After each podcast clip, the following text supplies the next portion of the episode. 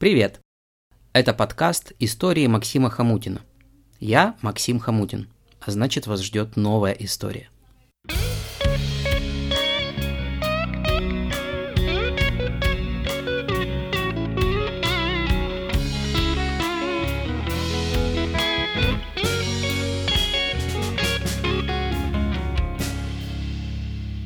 Приятного прослушивания.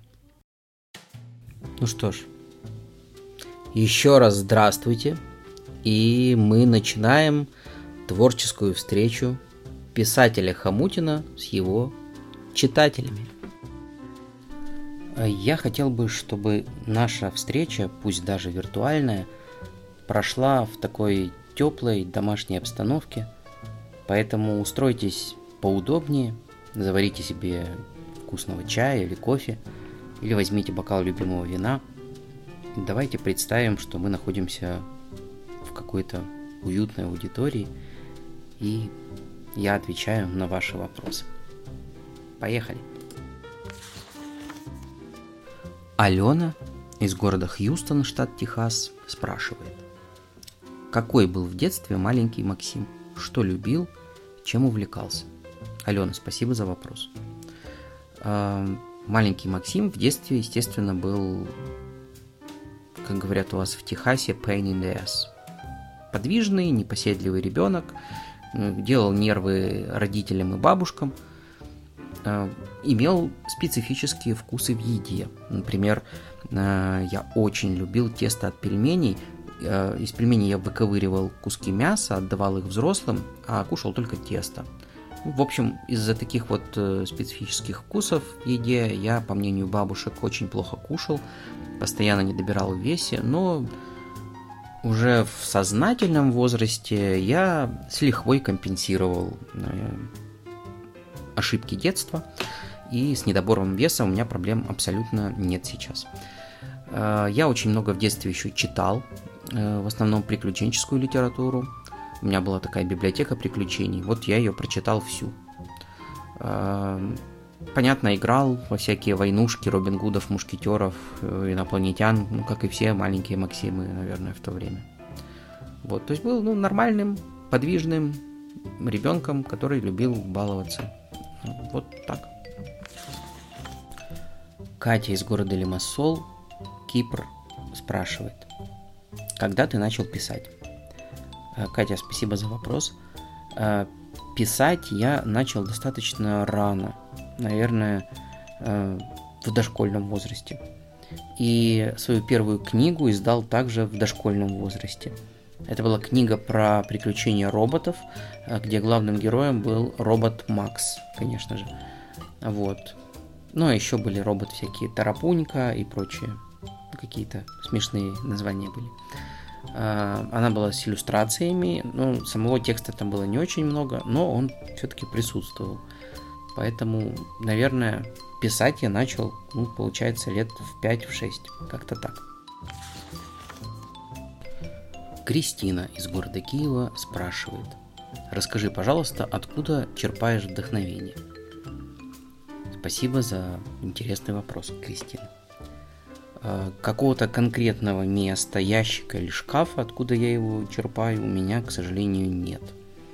Да и вообще мне кажется, если бы писатели, да вообще любые другие творцы знали бы однозначный ответ, где запасы этого самого вдохновения находятся, и как его пополнять в кратчайшие сроки, то нас бы, наверное, ждал шквал из шедевров во всех творческих сферах. Ну, к сожалению, вдохновение э, такое вот супер классическое состояние, когда тебя прямо разрывает изнутри от э, мыслей, идей, и очень хочется их сразу же прям вот записать куда-то. А, так вот, такое вдохновение приходит э, не всегда и достаточно редко.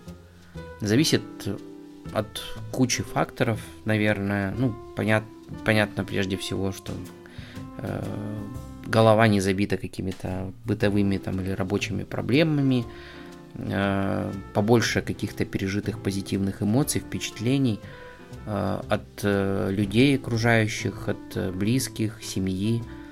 Вот. Но, опять же, у меня нету однозначного ответа, какая совокупность этих факторов или что конкретно влияет на вот это состояние. Оно периодически возникает.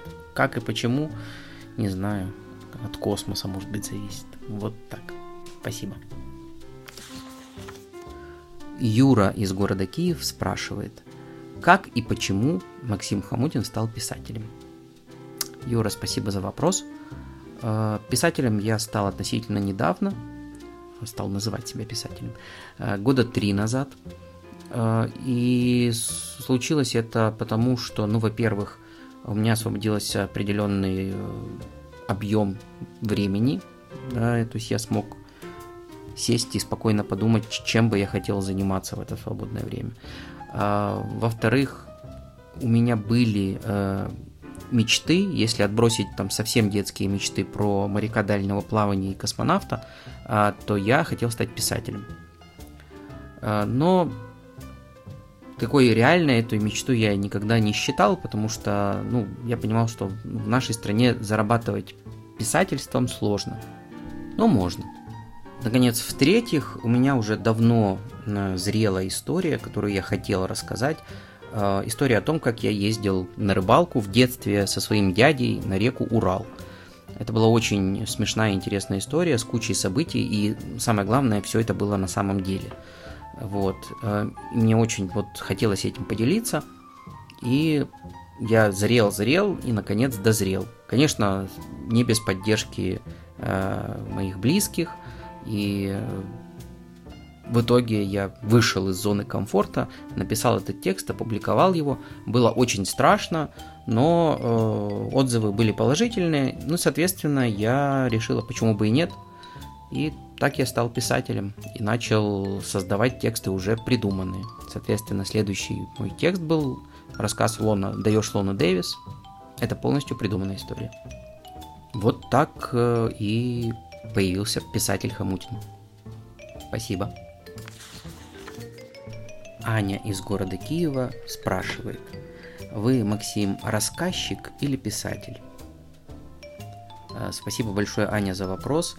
Э, Аня была настолько добра, что кроме вопроса прислала еще скриншот из интервью с писателем Сергеем Довлатовым, которому подобный вопрос задавали, и он ответил, что он считает себя рассказчиком. И также он сослался на Антона Павловича Чехова, который тоже считал себя рассказчиком. Безусловно, после двух таких именитых авторов э, ответить по-другому, наверное, было бы глупо. Э, поэтому я скажу, что я тоже считаю себя рассказчиком, но позволю себе чуть больше рассказать о том, почему. Э, писатель это такой ремесленник, который берет такую глыбу идей и текста, э, формирует из нее такую структурированную трехактовую историю, в которой там есть арка героя, он добавляет туда всякие там чеховские ружья, он э, знает, где у него четко будет изменение происходить в герое, где у него э, точно знает, где будет кульминация. Э, и так далее. Да? То есть это такая выверенная, структурированная работа. Э, как правило, это романы.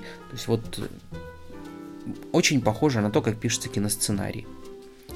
А рассказчик это, это твой друг, с которым вы идете через парк, и он тебе рассказывает какую-то интересную историю, которая с ним приключилась. И ты просто идешь и вы беседуете, и тебе интересно, ты слушаешь рассказ, то есть ты не чувствуешь какого-то напряжения, что, э, что тебе нужно вот проглотить этот текст, там, пробиваясь через слова, знаки препинания, э, забираясь на вот эти какие-то структурированные сюжетные линии. А ты просто слушаешь эту историю от своего знакомого, и тебе интересно. Вот, поэтому я считаю себя рассказчиком. Влад из Владивостока спрашивает, не будет ли у вас 10 долларов до зарплаты, а то в ваших произведениях без пол-литра не разобраться. Влад, спасибо за вопрос и срочно высылайте реквизит. Деньги уже готовы, и я готов их вам перевести.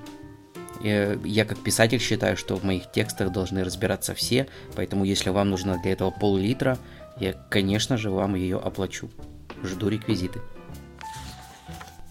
Лента из города Киев спрашивает, почему твои персонажи не умирают? Спасибо за очень интересный вопрос. Наверное, потому что смерть, во всяком случае для меня, это нечто из серии трагических событий, а я стараюсь, чтобы мои тексты э, несли какой-то развлекательный, позитивный характер и дарили положительные эмоции читателям. Ну, потому что драмы и трагедии, я думаю, у каждого хватает в жизни своей. Зачем добавлять еще каких-то выдуманных драматических или трагических историй? Поэтому, как только я придумаю какую-нибудь веселую смерть персонажа, насколько это возможно, наверное, тогда он у меня впервые и умрет в тексте. Вот так. Вера из города Сидней спрашивает, как ты выбираешь имена персонажей? Спасибо за интересный вопрос, Вера. Имена персонажей я выбираю в основном случайным образом, казалось бы. А, хотя нет, наверное, определенная система есть. А, как правило, а, вначале у меня в голове рождается некая история. Я представляю себе начальную сцену, когда мы попадаем в эту историю. Я достаточно хорошо представляю себе главного героя, кто он, как он выглядит, какие у него привычки, что он в данный момент делает, что он делал вчера. И когда все это уже я знаю, э, достаточно просто начать писать его имя, и практически всегда оно вот появляется само собой. Не знаю, как это происходит, какая-то магия. Вот. Э, ну а что касается второстепенных персонажей, там иногда можно пошалить. Например, если мы говорим про имена персонажей животных, там в Лоне Дэвис была рысь Алла Викторовна, это реальное имя уборщицы в школе моих э, детей. А, допустим, в рассказе «Дневник» кот Антон Палыч в честь Чехова, это абсолютно реальное имя, абсолютно реального кота, э, который живет у моих друзей. Вот. Но с главными героями, скорее, вот как я рассказал, то есть я вначале мне представляю себе этого человека и его привычки, э, и то, какой он. А потом уже рождается имя практически само собой. Вопрос от Наташи из города Штутгарт. Почему в рассказе про Луну Дэвис нет вообще Луны Дэвис? Как у девушки дела? Как прошло свидание? Э, Наташа, спасибо за вопрос. А, действительно в рассказе даешь Луну Дэвис, самой Луны Дэвис нет, это некий образ, к которому стремится главный герой, но если вы внимательно читали мои рассказы, то в рассказе Африка, а, в котором появляются персонажи моих предыдущих текстов, в том числе а, в гости приходит Гена Сервякин со своей девушкой Лоной Дэвис. И мы можем немного понаблюдать за ними, в том числе за Лоной Дэвис. Поэтому рекомендую вам прочитать и этот рассказ, тогда вы узнаете, кто вообще там она и как у нее дела. Вот так. Спасибо. Настя из города Днепр спрашивает. Как ты понимаешь, когда в твоих рассказах смешно будет только тебе, или читатели поймут юмор и посмеются тоже. Как ты придумываешь смешное? Спасибо за вопрос, Настя. Э, если честно, я в тайне надеюсь, что э, читатели поймут те места, где мне смешно, везде. И, и тоже посмеются. Ну, я вот... У меня есть такие надежды. А, у меня нет какой-то специальной э, методики, как это делать, и я не ходил на курсы юмористов. Как я придумываю смешное? Не знаю. Наверное, я очень много читал смешного или смотрел смешного. Поэтому примерно понимаю, что смешно, а что не очень. Вот. И, и вообще мне нравится, когда в тексте, в рассказе смешно. Потому что, когда ты заставляешь человека улыбнуться, это, ну, мне кажется, хорошее дело. Вот. Денис из города Варшава спрашивает. В рассказе «Человекинг» вы, Максим, подробно описываете Бангладеш, его жителей и их быт. Вы бывали в этой стране? Расскажите подробнее, пожалуйста. В каких странах вы еще побывали? Денис, спасибо большое за вопрос. Я очень рад, что вам показалось, э, как будто я бывал в Бангладеше. Э, на самом деле, тут стоит сказать о том, что у каждого писателя перед тем, как он приступает к работе над каким-либо текстом, есть так называемая домашка. То есть, если я хочу героев отправить в Бангладеш, мне нужно изучить эту страну. В идеале, конечно, поехать в Бангладеш, но я не настолько известный и свободный от других дел писатель, чтобы ехать в любую страну, про которую я хочу написать. Поэтому я просто открыл огромное количество статей про Бангладеш, про их обычаи, про то, что их жители привыкли делать, что они считают табу и так далее. Ну, надеюсь, у меня получилось э, передать это максимально правдоподобно, и видите, вам показалось, что я был в Бангладеше. На самом деле я там никогда не был. Но в целом, в каких странах я еще побывал, я люблю путешествовать, э, и в докоронавирусные времена ну, посещал, наверное, каждый год 2-3 новых страны. Вот. Но сейчас пока с этим сложно, как вы знаете. Вот. Спасибо за вопрос еще раз. Алена из города Москва спрашивает. Откуда ты черпаешь сюжеты для своих рассказов? Можно ли в твоих персонажах узнать кого-то из твоих друзей, семьи или близкого окружения? Алена, спасибо большое за вопрос. Эм, откуда я черпаю сюжеты? Сейчас будет э, секретик. Большинство сюжетов э, моих рассказов мне приснилось. Серьезно. Э, и я уже себе взял за правило, если во сне мне. Вот появляется какая-то интересная мысль или ситуация, а, я просыпаюсь, достаю телефон, записываю эту идею и дальше засыпаю. Итак, э, у меня появляется первый кирпичик будущего рассказа. Это может быть э, сцена какая-то, это может быть какая-то жизненная ситуация, или это может быть просто какой-то герой, который, которого я себе представил. А, и что самое интересное в моем творческом процессе, то, что я часто сам не знаю, чем это все дело закончится. Например, э, когда я был в Болгарии, э, там в одном из отелей э, я увидел кофемашину, которая делала явно растворимый кофе, но при этом там шумела кофемолка. И я подумал, что, наверное, было бы смешно, если бы такой большой кофейный аппарат сделали, в котором сидит э, живой человек и из чайника тебе наливает растворимый нескафе, размешивая его ложечкой, но при этом там, жужжит как э, кофемашина для того, чтобы тебе казалось, что ты получаешь какой-то особенный кофе. Вот. И эта ситуация, она в итоге родилась в рассказ «Человекинг», большой рассказ, который вообще оказался в итоге о любви и путешествии в Бангладеш. А, например, категория 86 тоже начиналась со, с приснившейся мне ситуации, что в электричке э, сосед обращается к сидящему рядом человеку и рассказывает, что у него невидимый костюм, и он может летать. Вот. Э, я абсолютно не знаю часто, чем закончится та или иная история, поэтому мне тоже интересно ее создавать, как и, надеюсь, вам интересно их потом читать. Вот.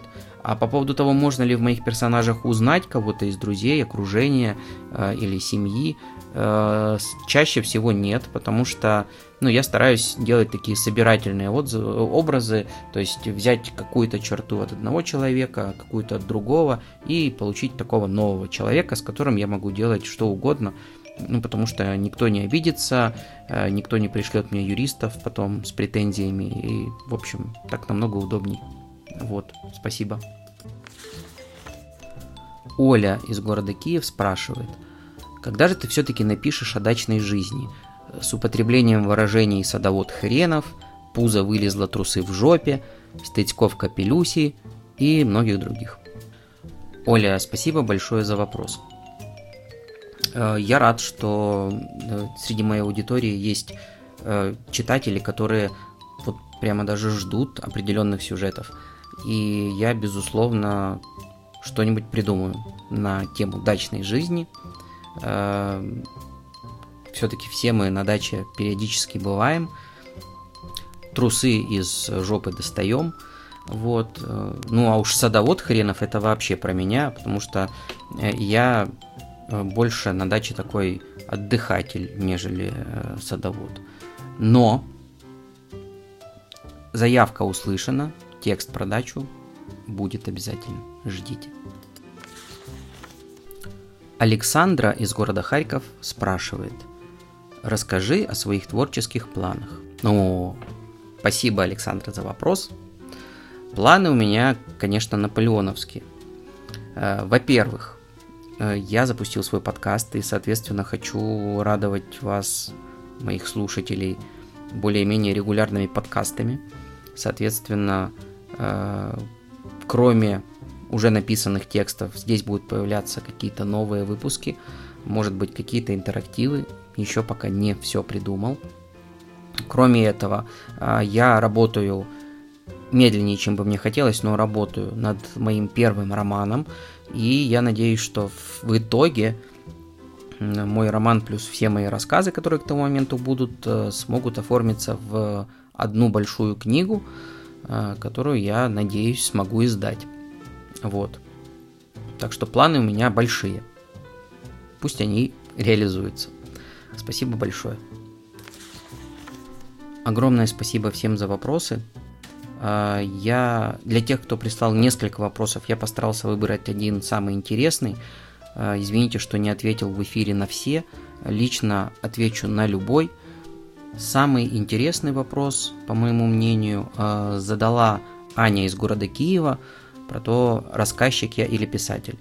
Во-первых, я прочитал интервью с Сергеем Довлатовым. Во-вторых, узнал, что Антон Павлович Чехов считал себя рассказчиком. Ну, то есть и на вопрос ответил, и кругозор расширил. Поэтому поздравляем Аню. Э, она получает комплект из двух книг, в каждой из которых напечатан мой рассказ, естественно, с автографом автора. Аня, поздравляю. И спасибо всем за то, что задавали свои вопросы. Мне было очень интересно на них отвечать. Надеюсь, вам было также интересно слушать мои ответы. Спасибо. И до новых встреч.